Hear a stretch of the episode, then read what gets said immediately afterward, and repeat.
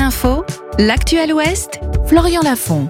Bonjour, bonjour à tous. Alors que la FDSEA a levé les barrages dans nos départements, la Confédération paysanne maintient sa mobilisation. Le syndicat continue de bloquer la centrale d'achat Leclerc de Saint-Étienne de Montluc près de Nantes. Il demande au gouvernement de faire respecter la loi Egalim censée protéger les revenus des agriculteurs. Autre mobilisation, celle entamée depuis le début de la semaine à Cuné-Nagel, à Verrières en Anjou. La moitié des 400 intérimaires et salariés en CDI, la plateforme logistique, sont en grève à l'appel de la CGT. Le syndicat réclame des embauches supplémentaires et une augmentation de 250 euros brut par mois. Les étudiants appelés à voter en ligne dès mardi prochain au Crous de Nantes Pays de la Loire. Sept représentants de syndicats étudiants seront à élire pour siéger au conseil d'administration du Crous.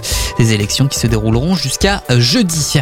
C'est une information de nos confrères de West France. Près de 2000 pièces médiévales datant de l'an 1341 ont été mises au jour à Guérande lors d'une fouille préventive.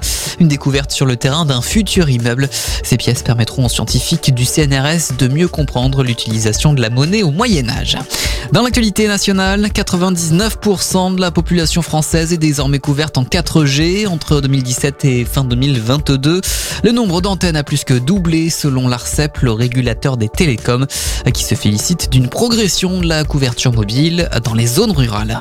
Les sports maintenant, il y a du hockey à suivre ce soir. Les Ducs d'Angers partent à 20h30 pour Anglette dans le Pays Basque dans le cadre de la Ligue Magnus. Demain, en volet féminin, les Neptunes de Nantes se déplaceront à 19h à Chamalières, 19e journée de Ligue A.